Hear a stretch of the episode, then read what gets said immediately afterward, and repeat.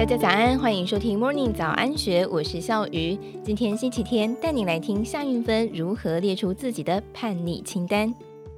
二零一九年十月份，夏韵芬号召超过百位的民众，在律师见证之下完成遗嘱，不只是传承财富，更是把对家人无尽的爱永远流传下去。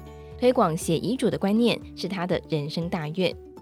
夏韵芬直言自己是社会系出生的，有社会关怀的那一面。加上当过很多年的记者，亲眼看过很多企业内斗、兄弟鬩墙的案例，为了钱还会动手，老母亲在旁边只能够难过流眼泪。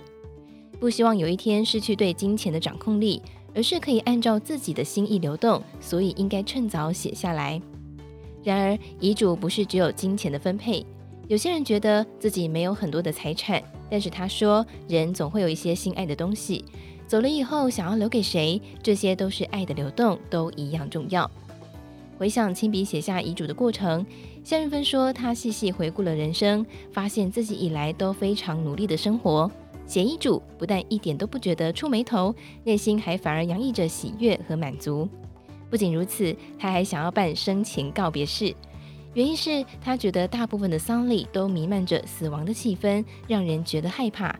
但是他不想让来参加告别式的人看见的是可怕的自己，所以想先跟大家开心聚一聚，享受美酒美食，一起聊天，谈生论死。夏韵芬看似一派轻松，其实她曾经有过巨大的伤痛。二十多岁懵懵懂懂的时候，父亲就因为肺癌骤然离世，当下来不及反应，也不知道该如何面对。四十多岁，挚爱的小儿子在三芝海边意外过世。成了一位母亲心里永远无法抹灭与愈合的伤。那时候，夏云芬说，她找了很多的书来看。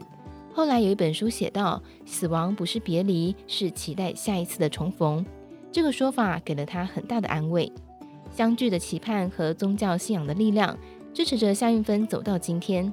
几年前，母亲发现乳癌，但是这一回，夏云芬并不害怕。她告诉母亲：“你要好好活着，因为她不想变成孤儿。”幸好经过治疗，母亲顺利康复，还会去医院做志工，遇到癌友还会热情地分享自己的经验。聊起自己的五十岁，他说有一天儿子送给他一张卡片，上面写着“妈，恭喜你走过半世纪人生”，他才猛然一惊，竟然已经年过半百，是时候跳脱人生上半场的社会角色框架，开创下半场的精彩。夏云芬直言，五十岁后要叛逆一点。他替自己列了一个超酷的叛逆清单，把所有想做的事情都写下来，像是搭邮轮、入住豪华的半岛酒店，心情不好就怒吃，跟闺蜜一起旅行，甚至是抛夫弃子去旅行。暂时抛下总是照顾全家大小，好像拥有金刚不坏之身的超人妈妈角色，把焦点拉回到自己的身上。他还列出一些最不会做的事，挑战看看是真的不会做吗？第一件事是运动。以前他真的不爱运动，现在反而会做有氧运动，还会去重训做 TRX 的阻抗运动。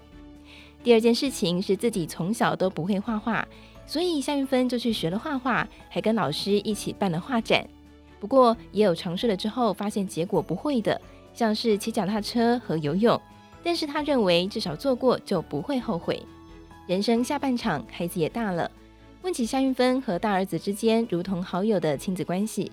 他说：“孩子就像风筝，母亲手中的线要收放得宜，让它飞，但是那条线始终不能断。”率性的夏云芬搭上幽默的儿子，有时候像哥们一样的攀谈，有时候也会来个温馨母子约会，甚至结伴出国旅行。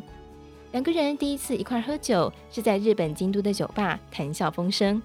那一晚，听着儿子说话的语气，仿佛是个成熟的男子。他知道儿子长大了，无限欣慰。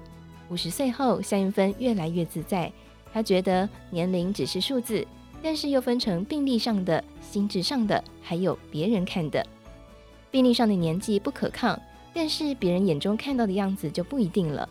就算老了，也要让自己漂漂亮亮的，活出这个年纪的智慧和美丽，还是可以很有自信、很开心。她笑着说：“到了中年，已经可以笑看人生。”照顾自己的情绪，忠于自己的感受，不用讨好谁，自己对自己好，就会觉得今天真是舒心的一天。现在的夏运芬享受着半退休的美好生活，三分之一的时间在工作和投资，三分之一做想做的事，三分之一在做公益活动。过去的努力加上认真理财，让她拥有令人称羡的生活。不过夏运芬也提醒年龄相仿的朋友，因为曾经看过很多的中年人有钱就乱花，过度的投资，结果不是大好就是大坏，可能一下子就失去原有的财富，未来就变成下流老人。尤其五十五岁到六十岁这个阶段要特别小心。他认为中年以后持盈保泰是更加重要。于他而言，中年不是岁月的流逝，而是生命的淬炼。跨越死亡幽谷，尝遍酸甜苦辣，中年后的耀眼人生才正要开始。以上内容出自幸福手里网站，更多详细资讯欢迎参考资讯栏。祝福你有美好的一天，我们明天见，拜拜。